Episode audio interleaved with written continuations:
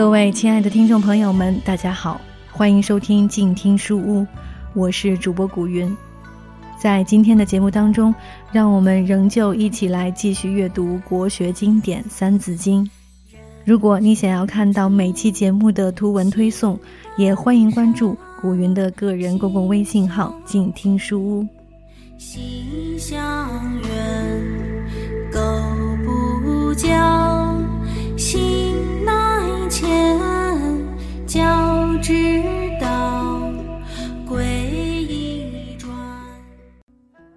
首先出场的是荀子。荀子是继孟子之后，战国末期儒家的另一位代表人物。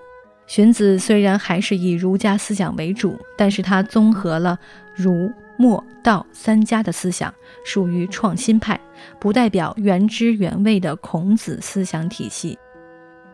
荀子自称继承了孔子重工的儒家传统，不同意子张、子夏、子游、子思、孟子等人的学术观点。荀子提出性恶论，认为人的善良是后天教育出来的，不用礼法去约束人的行为，永远不会变善。他将孔子礼的思想向自己法的观点转变，所以荀子的学生中才出现了李斯、韩非这样代表法家思想的人物。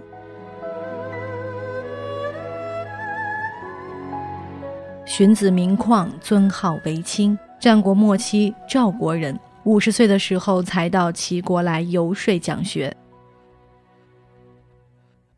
齐国有闻名遐迩的稷下学宫，相当于今天的社科院。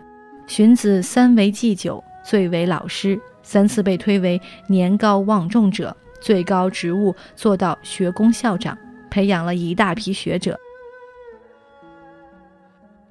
他的思想更多的吸收了齐文化里道家和法家的思想，使儒学达到王道霸道并重的高度。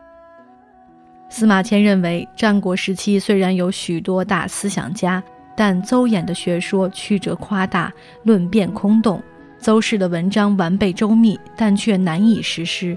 淳于髡非与他相处约久，才能学到一些精辟的言论。田骈等名人都已经在齐襄王时代就死了。此时的荀卿最年长，资历最深，故被视为宗师。后来齐国有人毁谤他，荀子就到了楚国，春申君让他担任兰陵令。春申君死后，荀卿被罢了官，便定居在兰陵，不几年后就去世了，死后就葬在兰陵。荀子憎恶乱世的黑暗政治，鄙视亡国混乱的君主，认为他们不走常理正道，却被装神弄鬼的巫祝迷惑，信奉求神祈福这一套迷信的把戏。于是综合儒家、墨家、道家的思想精华，编著了几万字的文章。现代流传的荀子著作有三百多篇。经过刘向的删定为《荀子》三十二篇，也就是我们今天见到的《荀子》一书。著名的《劝学篇》就是其中之一。第二位出场的是杨雄。杨雄，公元前五十八年到公元十八年，字子云，蜀郡成都人，是西汉著名的文学家、哲学家、语言学家。汉成帝时任给事黄门郎，王莽时校书天禄阁，被升为大夫。杨雄以文章辞赋闻名于世，早年所作的《长阳赋》《甘泉赋》，在形式上模仿司马相如的《子虚》《上林》等赋，故与司马相如、班固、张衡并称汉赋四大家。杨雄博学多才。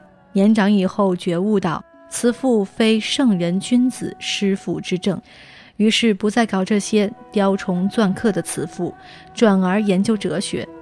他仿《论语》的体裁做法言，仿《易经》的题材做太玄。老子之学已经是玄之又玄，杨雄自称太玄，比老子还玄。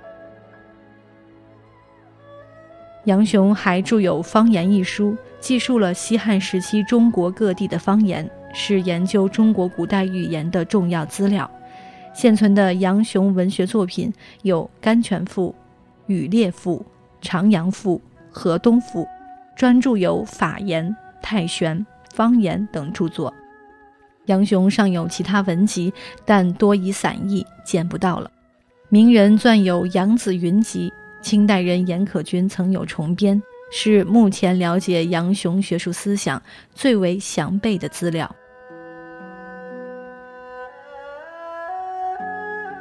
文中子，第三位是文中子王通。王通字中淹，隋朝龙门人，是隋唐时期著名的教育家、学问家，也是历史上著名的隐士，著有《元经》《众说》等著作。王通年轻时有澄清天下之志，想干一番大事业，曾是京城向朝廷献经邦治国的太平策，但由于当时朝政已经相当腐败，乱象四起，王通在见过隋炀帝杨广以后非常失望，即使自己从政出任，也不能解决当时的政治问题，可以说隋朝没救了。接着就是隋末的天下大乱。他觉得自己再出头已经没有必要了，于是返回家乡，在黄河汾水之间讲学传道，创立了以重建儒家王道政治为理想的和分之学。文中子通过讲学传道、著书立说，培养了大批年轻人，这些人辅佐唐太宗打天下，成为唐朝的开国功臣，如李靖、房玄龄。杜如晦、魏征等人几乎都是他的学生，史称“迭为将相”。如果说到开创唐朝文化思想的代表人物，文中子应居首位，是最有功劳的人。文中子的学生们将老师的思想具体落实到治国安邦的大政方针之上，在唐朝的立国思想上，坚决主张以儒家文化作为治国的基本原则。以儒家王道仁政治理天下，反对长孙无忌等人提出的乱世需用重典，严刑以治国家，成就了贞观之治的繁荣局面。历史上自比尼山的故事，王通的弟子不但多，而且都是天下俊杰，简直可与孔子相媲美。实际上，以功业来说，他确实比孔子还要幸运。孔子三千弟子中的七十二杰，大都是在孔子死后成名的，而王通亲眼看着自己培养的一代年轻人，开创了唐代的国运与文化。初唐四杰之一，做滕王阁序的王勃，就是文中子王通的嫡孙。今天使用频率最高的名词“经济”，也是文中子最早使用的。文中子礼乐篇中就有“经济之道”的用语，可是唐史里面没有文中子王通的传记。经后人考证，是文中子的儿子得罪了唐太宗的亲戚，因二人的学术观点不同，所以在修唐史的时候没有把文中子的思想放进去，连文中子这个谥号还是在他死后朝中一般大臣私下赠予他的。我们今天重新评价文中子对中国文化的贡献，王通先生也应该含笑九泉了。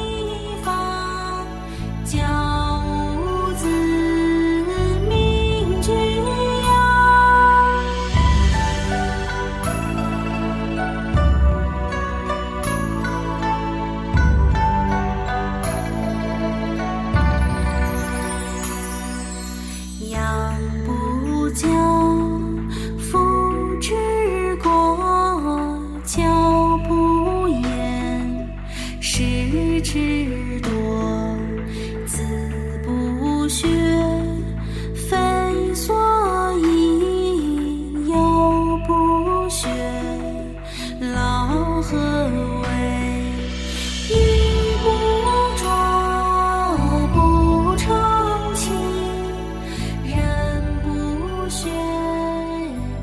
好了，今天的书就先读到这里。如果你喜欢这一本解读国学经典《三字经》的书，欢迎去多看阅读中搜索。这本书是免费全本阅读的。我是静听书屋的古云。如果你喜欢我的节目，欢迎订阅我的个人公共微信号“静听书屋”，这样就不会错过每一期节目，还有听友们分享的书斋内容。感谢多看阅读对本书的授权，让我们下期再见。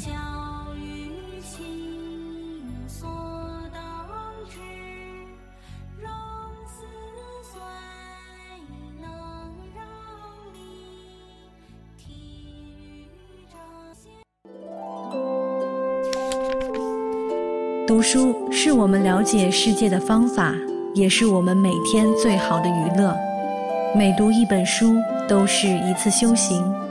静听书屋，陪你在每一段向往阅读的路上。